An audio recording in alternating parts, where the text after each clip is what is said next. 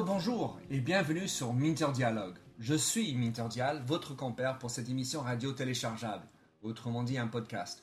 Aujourd'hui, on va parler blog, Twitter, l'e-commerce et l'entrepreneuriat. Je suis auteur du blog en anglais themindset.com, T-H-E-M-Y-N-D-S-E-T.com, et en français minterdial.fr, où vous trouverez les, les show notes pour l'entretien qui suit, avec l'ensemble des sites et points clés. Maintenant, je vous livre un nouvel entretien dans la série de personnages dans l'Internet en France.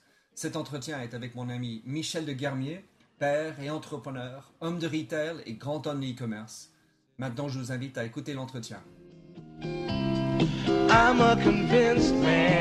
Bonjour, je m'appelle Minter Dial de The Mindset Company. Vous êtes sur l'émission radio téléchargeable Minter Dialogue. Aujourd'hui, je suis à Indiana Café dans le 17e arrondissement et j'ai la chance d'avoir avec moi Michel de Guermier. Alors Michel a un très grand parcours d'entrepreneur où il a fait la société photoways.com et aujourd'hui il travaille sur inspirationalstores.com. Michel, tu feras beaucoup mieux que moi, s'il te plaît, introduis, présente-toi. Salut Minter d'abord, écoute, moi j'ai 47 ans, euh, je suis marié, j'ai 4 enfants. Euh, j'aurais voulu en avoir 7 ou 8, mais enfin je me suis arrêté à 4 malheureusement. J'ai commencé en retard. Je comprends. Et depuis maintenant 15 ans, je suis entrepreneur, après avoir passé 10 ans euh, de corporate jobs. J'ai fait psycho notamment. Donc depuis 95, je suis entrepreneur. D'abord dans le monde physique, où j'avais racheté une chaîne de magasins. Et depuis, 80, depuis 99, maintenant sur Internet, avec euh, Photoways et après Inspiration Stores. Donc tu connais le vie euh, réelle, retail Je connais la vraie vie avec des, des, choses très concrètes, comme je connais effectivement le monde virtuel euh, de l'e-commerce. Tout à fait. Et alors tu aussi as ton blog euh, Michel de Guermier, qui est très beaucoup de trafic. Tu peux parler de ta motivation pour l'avoir commencé? En fait, la motivation était très personnelle, hein. elle était assez égoïste. C'était vraiment un, un journal de bord où je pouvais reporter mes lectures, mes analyses euh, sur les événements. L'avantage du blog, c'est que ça reste écrit et qu'on retrouve facilement les choses. Donc pour moi, le blog reste d'abord en fait une façon d'écrire des analyses et des, des visions sur euh, tel ou tel événement, telle ou telle lecture. Et donc je retrouve tout ça. Et il se trouve qu'effectivement, il y a des gens qui trouvent que ce que je dis est intéressant parfois. Alors c'est quoi les sujets qui te titillent le plus? Bon, alors, Tout ce qui est entrepreneurship, euh, le retail, la relation consommateur. Euh, euh, tout ce qui est lié aussi au monde, disons, d'Internet, les VC parfois, et puis des sujets très personnels, Aston Martin, des voitures, euh, les bons restaurants, etc. etc. Des belles passions. En, voilà, en, termes, en termes business, c'est tout ce qui est entrepreneurship avant tout, et e-commerce. Ok. Alors, euh, quels sont tes sites préférés auxquels tu, tu, passes du temps à regarder, à lire pour te tenir au courant de ce qui se passe? En fait, actuellement, disons, mon site préféré pour euh, me tenir au courant, c'est Twitter. Ah oui? J'ai une centaine de, de, gens où je suis. Et comme ça, je suis informé très rapidement, justement, des grands événements qui arrivent, euh, aussi bien sur le web qu'ailleurs. C'est vraiment. J'ai plus vraiment de flux RSS. J'ai Twitter. Et sur Twitter flux, flux RSS. Je comprends. Et sur Twitter, tu as des personnes en particulier que tu, tu suis euh, oh, et. Oui, j'ai une centaine de, de, gens que je suis, tout à fait. Là, on a aussi dans des gens que des, que des journaux, en fait. Hein. Je suis MarketWatch, je suis le Wall Street Journal, je suis Barron's, euh, je suis USA Today, par exemple. Euh, ça, c'est pour des choses, disons, de puis, bien sûr, des personnes, TechCrunch aussi. Euh, voilà. Et disons, quand on a une centaine de personnes suit, en général, on est au courant de tout, alors que les gens après retweetent. Et donc, ça va très vite. Donc, pour moi, bah, actuellement, je, je passe beaucoup de temps sur Twitter. Et à partir de Twitter, j'ai accès à plein d'informations. Mais je, je, vais de moins en moins directement sur les sites. -hmm. Je vais directement sur Twitter où là, j'ai plein de nouvelles qui arrivent. Et c'est filtré par heure. Et c'est filtré, voilà, il y a déjà du filtre. Donc c'est quand même extrêmement efficace. Et ce que je trouve quelque chose dans l'évolution de Twitter, c'est que on, avoir trop de personnes qu'on suit, ça sert à rien parce que c'est trop dilué. Donc moi je n'ai que 100 personnes. J'ai 1200 personnes qui me suivent, mais je ne suis que 100 personnes. Parce qu'effectivement, sinon, il y a beaucoup trop de choses et on n'arrive pas vraiment à circuler. Je trouve que c'est un bon, moi, un bon ratio.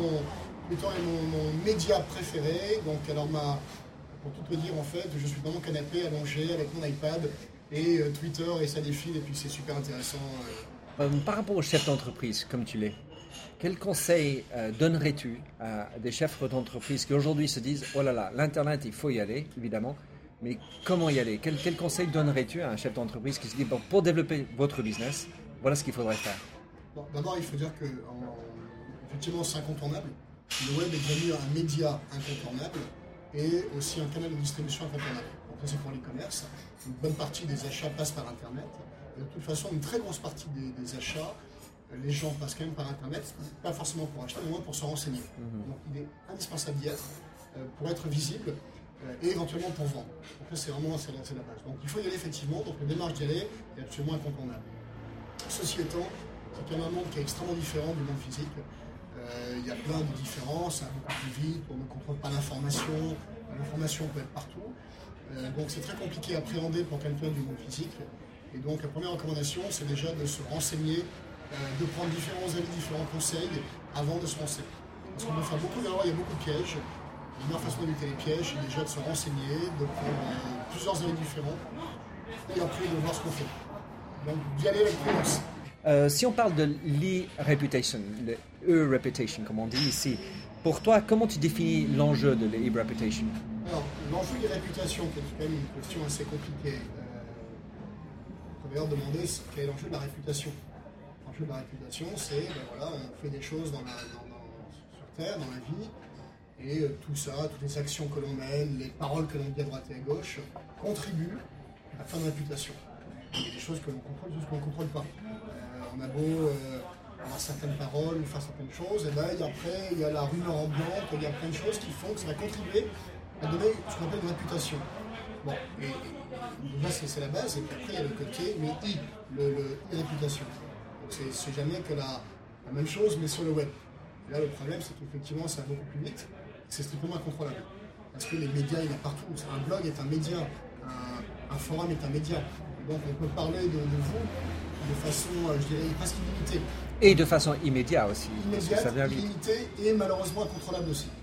N'importe qui peut dire n'importe quoi sur n'importe quoi sur quelqu'un dans le monde actuel en fait. Euh, et malheureusement, on peut avoir l'adresse la, IP même pas forcément la bonne personne. En plus. C'est un vrai problème en fait. N'importe qui peut diffamer facilement. Mhm. Euh, il y a un vrai problème actuellement juridique. Euh, ça, ça, tu engendres l'anonymat, en fait, tu mets en question l'anonymat. C'est que voilà, dans, le monde physique, on veut dire quelque chose, et ben, en général on est quand même visible, on est connu, on dit quelque part et on sait qui c'est. Là on peut vraiment dire n'importe quoi, n'importe où, rapidement, tout de suite. Et donc il faut être très clair. Euh, sur le web, il y a très très peu de contrôle de ce que peut dire le public en général. Il y aura toujours quelqu'un qui va, qui peut s'amuser à diffamer voire à lancer, disons, des pics ambigus sur quelqu'un. Sans même aller jusqu'à la diffamation, on peut très bien avoir des propos ambigus, quoi qu'il arrive, ce ne sera pas condamnable en fait. Et comme il y a des millions de sites, euh, c'est strictement incontrôlable. C'est un véritable problème en fait.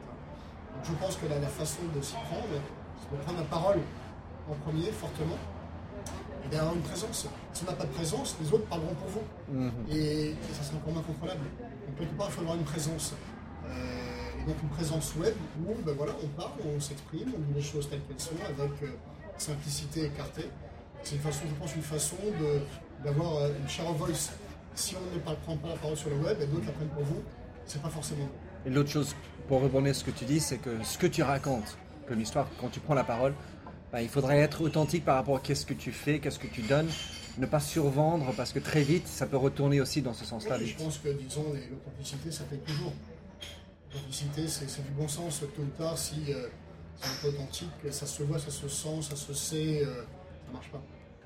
Et ce qui est aussi vrai, c'est que sur l'Internet, les gens ne vont pas que pour y critiquer. C'est-à-dire, il y a, mm. majoritairement des gens qui veulent laisser des commentaires positifs sur vous. Donc il y a aussi. il y a tout, il y a tout. en fait, je pense que le web aussi est un miroir déformant, grossissant ou déformant. Euh, dans le physique, les gens qui se plaignent sont plus nombreux que les gens qui disent bravo. Et sur le web, malheureusement, c'est vrai que les gens qui viennent mettre en avis, c'est souvent des gens négatifs. Parce que s'ils sont contents, ils ne disent pas. Une personne contente, c'est rare qu'elle le dise. Donc le web, forcément, c'est une chambre d'écho, mais beaucoup plus des problèmes que des, points positifs. Donc forcément, ça déforme. Par exemple, il y, a, il y a clairement un biais. On est plus souvent là à dire je suis pas content que dire je suis content. Parce que pour beaucoup de gens, être content, c'est la norme. Il est normal qu'on attend un bon service. Donc quand on n'est pas content, on va le dire. Donc le web, effectivement, répercute beaucoup plus les mauvais que les bons points. Ça, alors moi, moi j'ai des chiffres qui montrent qu'aux États-Unis, on est, il y a, ils sont plus à même de parler positivement que je juste. Que les Américains, les Américains sont beaucoup plus candides. Ils disent effectivement les choses et ils sont beaucoup plus, on va dire, outspoken. Le français, d'abord, il passe beaucoup plus de temps à se plaindre. Euh, et je pense que quand il parle, c'est pour se plaindre. Le français estime qu'un bon service est normal. Aux États-Unis, on va filer un pourboire de 15 à 20% parce qu'il y a eu un bon service. Le français, c'est normal le bon service. je crois qu'il y a peut-être une grande différence entre la France et les États-Unis sur la façon de, de percevoir un bon service. Aux États-Unis, un bon service, on va récompenser. En France, c'est normal. Et par contre, si le service est mauvais, là, on va se plaindre. C'est intéressant. Je pense qu'il y a une grosse différence entre les deux pays-là. C'est un bon éclaircissement. Éclairage, pardon. Et alors, si on parle de, services euh, e-commerce, comme tu es un expert dans l'e-commerce, enfin en tout cas tu as une grande expérience, je ne veux pas te donner un label. Maintenant 10 ans, je suis un vieux de l'e-commerce. Alors pour toi, euh, quelles sont les clés de succès pour un site e-commerce Les clés de succès sont très simples en fait. Premièrement, être totalement, fondamentalement customer-centric. À savoir, qu'est-ce que veut le client? Qu'est-ce qu'il veut vraiment? Et pourquoi est-ce que le client vient chez moi? Et est-ce qu'il est content? Et quels sont ses problèmes? Quels sont ses freins? Quelles sont ses limites, ses envies. C'est donc vraiment, ça commence par ça. Euh, le problème, disons, du, commerce, c'est d'apporter à un client quelque chose dont il a besoin. Donc c'est totalement centré. Deuxièmement, le problème du web, en fait, c'est que le concurrent est one click. Le consommateur a le pouvoir de shifter très vite d'offres. Euh, il peut comparer les offres. Et il peut avoir plusieurs marchands en face du même moment. Hein, il a donc l'ubiquité. Alors que dans le monde physique, il y a peut-être deux, trois marchands ne va pas s'amuser à faire 15 marchands sur 50 km pour trouver le meilleur.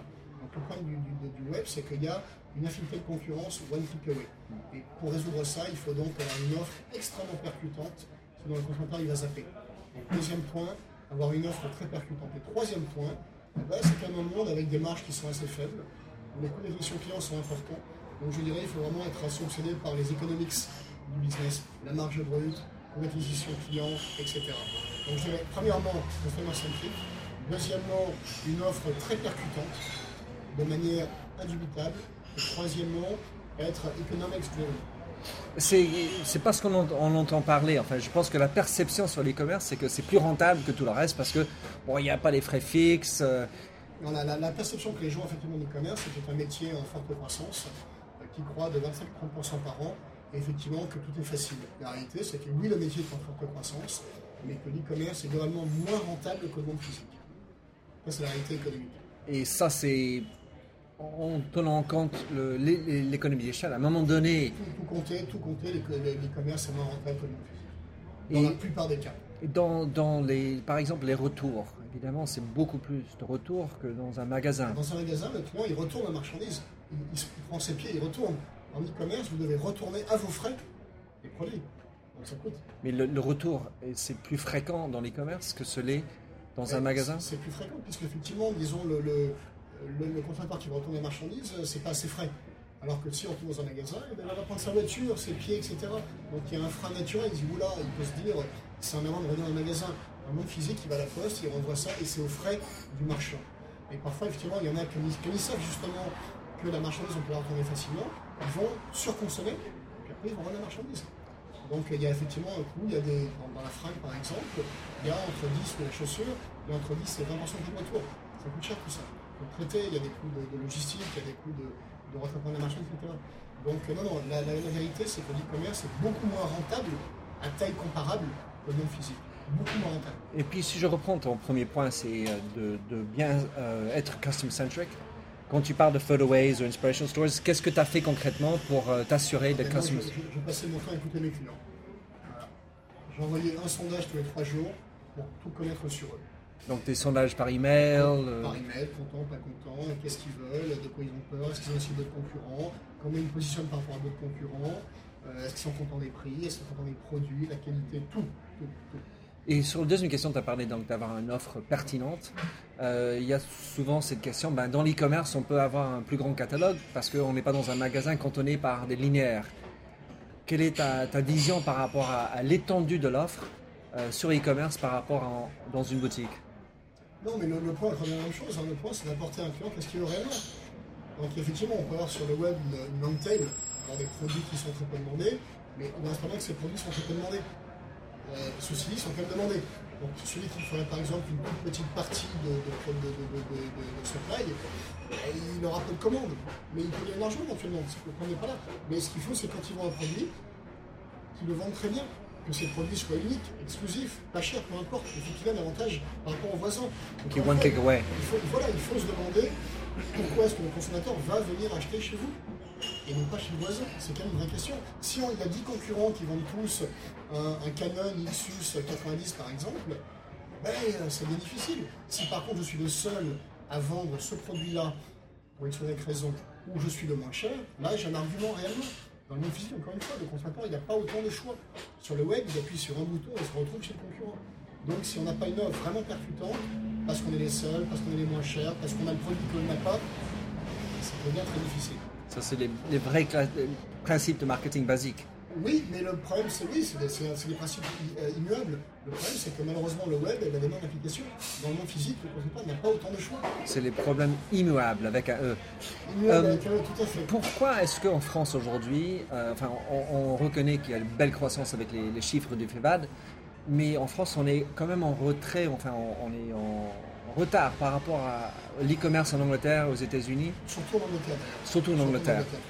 en Alors pourquoi est-ce qu'on n'a que cet retard Bah, disons, il y, a, il y a deux choses en fait hein, en e-commerce. L'e-commerce est une activité de vente à distance via Internet. D'accord? Il se trouve que, le- le- par exemple, l'Angleterre était très avancée en mail order business, avec une tradition de VPC, chose que n'a pas la France. Donc voilà, les Anglais ont déjà l'habitude effectivement d'acheter à distance des marchandises. La France, beaucoup moins en fait. hein. Euh, France, effectivement, avec quelques gros VADistes, hein, comme on les appelait à l'époque, euh, la Renault, Trois Suisses, etc. L'Angleterre, il y avait de la VAD partout. partout. Donc voilà, les Anglais ont une tradition de mail order catalogue, euh, chose qu'on a moins en France. Et deuxièmement, l'Angleterre a pris aussi un peu d'avance a- il y a 10 ans sur Internet. Euh, Dans les médias Internet, la France, on avait Minitel et ça a été pendant 50 ans un frein. Donc voilà, donc il y a eu moins de gens qui ont eu Internet en France et il n'y a pas une tradition de VPC. Et ça, ça explique pourquoi, effectivement, euh, l'e-commerce anglais est actuellement le, le premier au monde en termes par capita. Hein, il, est, euh, il doit peser deux fois plus que la France, ce qui est, ce qui est énorme, ce qui est énorme en fait.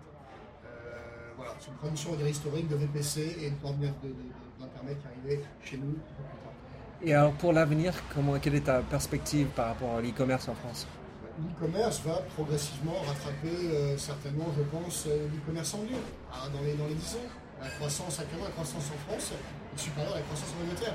La France rattrape. Il y a, il y a un phénomène de catch-up qui va prendre, euh, je ne sais pas, 3 ans, 5 ans, mais peu importe. On, va, y venir. Je pense qu'il n'y a pas de raison pour lesquelles la France aurait moins d'e-commerce que l'Angleterre. Alors si tu croises cette notion-là avec la notion que le, hypermarché est en recul, qu'on n'en veut plus de ces grands impersonnels euh, de lieux d'achat, on veut aller plutôt vers le commerce de proximité. Comment est-ce que l'e-commerce peut jouer son jeu là-dedans? Non, mais déjà, il faut se méfier, disons, des, tendances. Effectivement, actuellement, l'hypermarché est plutôt en, en- en déclin. Pourquoi? Parce qu'il y a une saturation. Une saturation, c'est-à-dire que les parkings ne sont pas assez grands, les gens font la queue partout, ils font la queue pour la voiture, font la queue pour la caisse, et donc, bah, ce qui était avant quelque chose de très sympa pour le consommateur le devient un petit peu moins. D'accord? Et donc, c'est- ensuite, au niveau de, la end-user experience, pour le consommateur, parfois, c'est pas très bien. Par contre, l'hypermarché apporte de très bons prix, et sur un même point, beaucoup de choix. Ce qui est aussi un avantage consommateur. Donc, effectivement, actuellement, les hypermarchés se cherchent pour rénover la formule.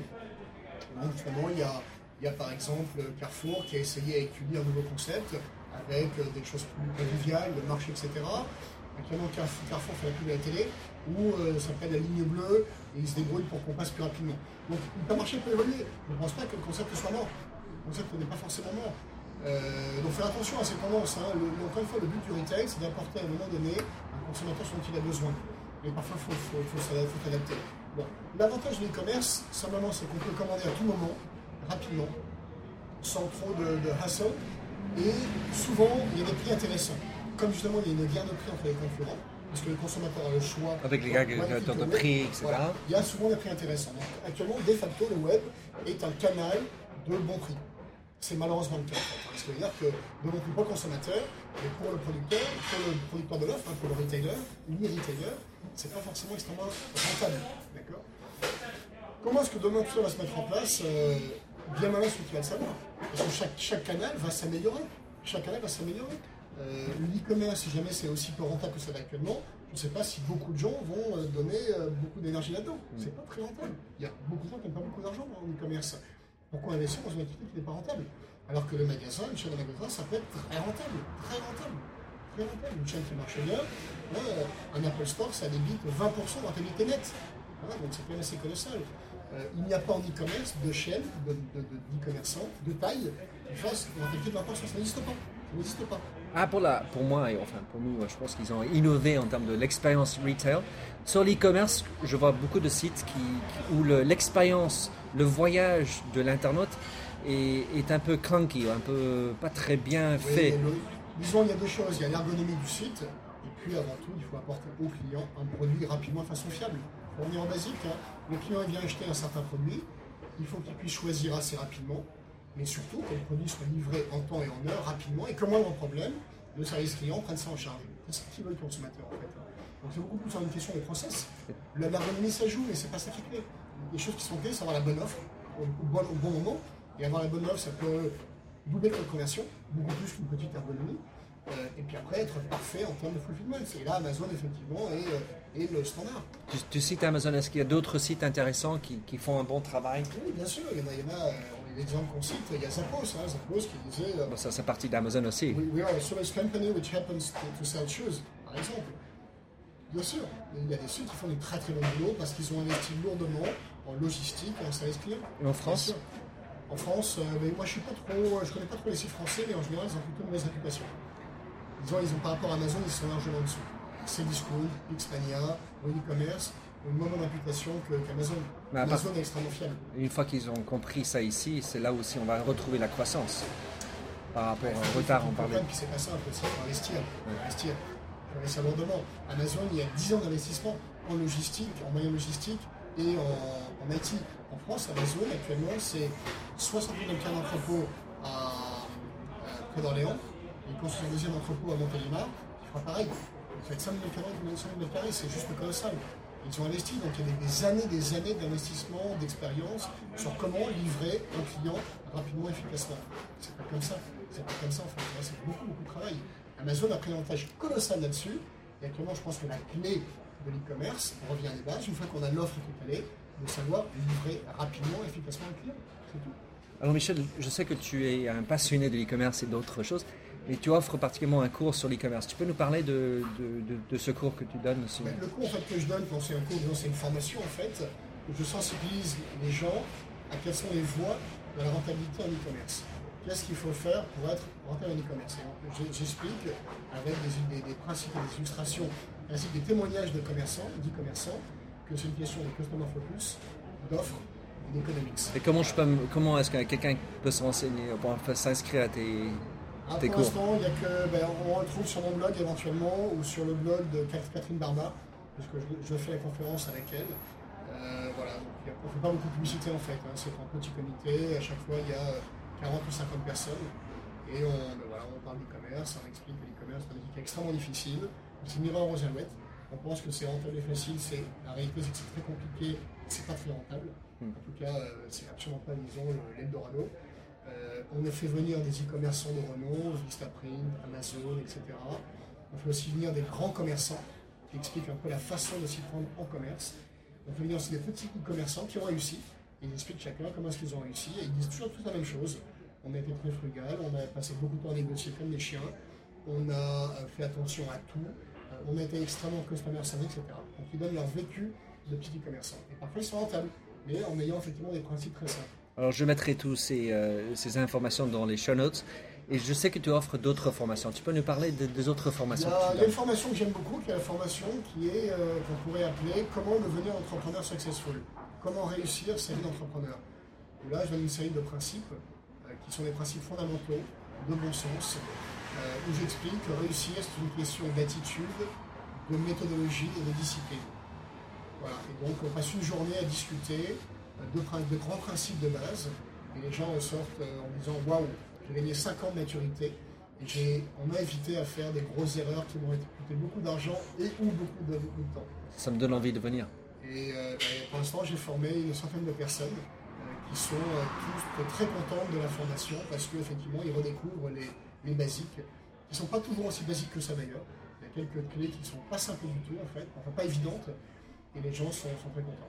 Alors, tu as, parlé de l'attitude et aussi on a évoqué le, Amazon et Zappos, etc. Si on regarde euh, les entreprises françaises et les entreprises américaines, puisque tu les connais bien des deux côtés, comment tu euh, évalues la différence dans leur approche vis-à-vis de l'innovation, vis-à-vis de, de l'Internet et des nouveaux médias? Les, les- les Américains, ils vont avec beaucoup plus d'enthousiasme et de pragmatisme que les Français.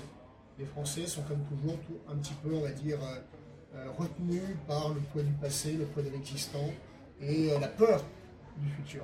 L'Américain est beaucoup plus, on va dire, euh, risk-taken que le Français. Le Français, il est toujours un petit peu circonspect. Hein, c'est l'anecdote qu'on donne, c'est la, la mère américaine et puis le petit gamin dans le bac à sable.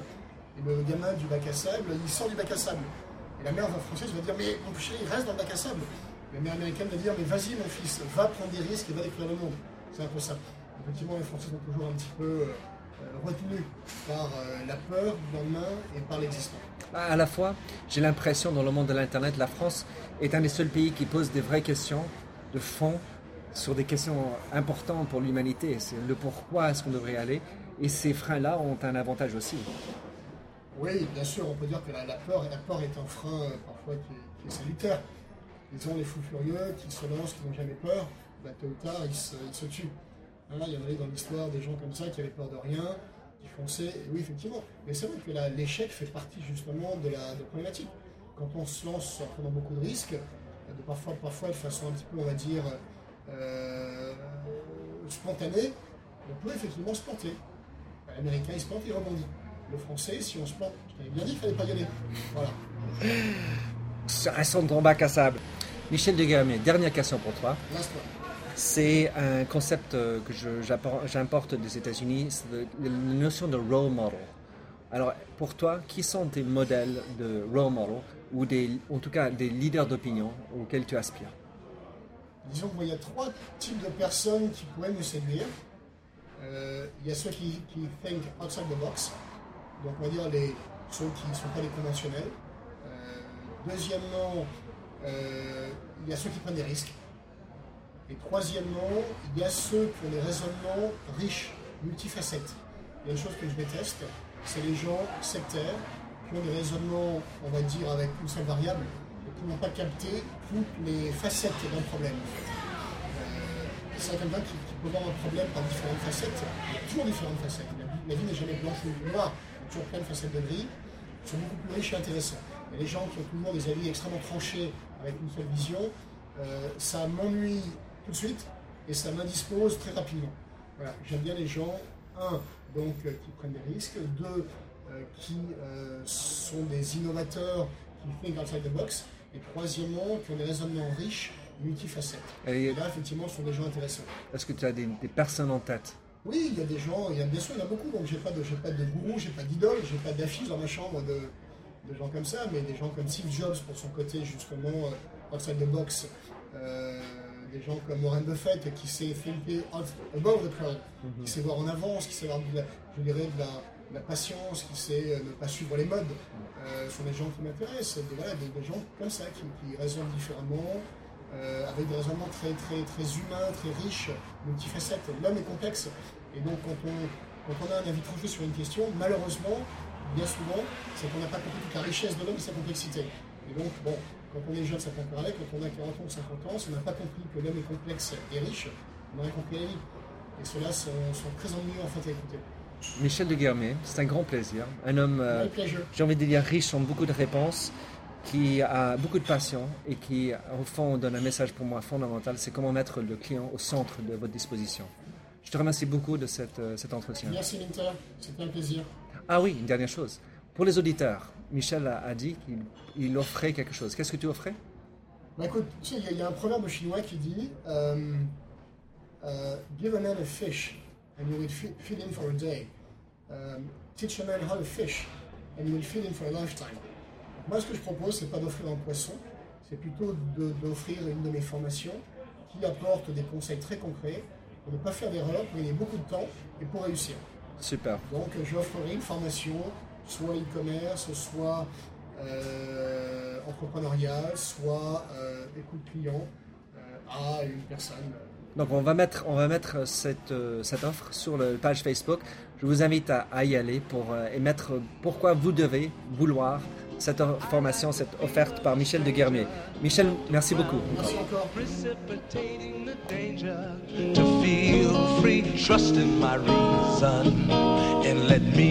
merci d'avoir écouté jusqu'au bout cet entretien avec Michel de Guermier.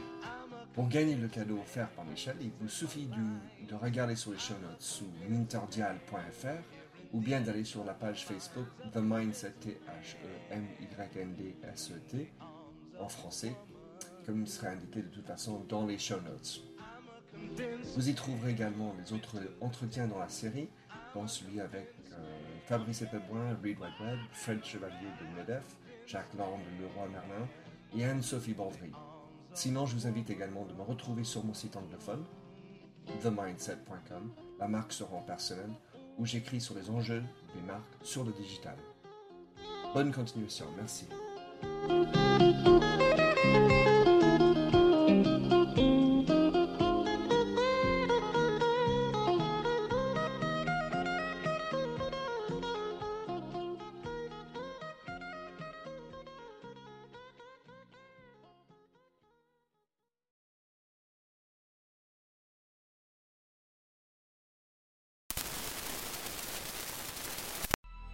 Coming up on 5 Minute News, I'm Anthony Davis.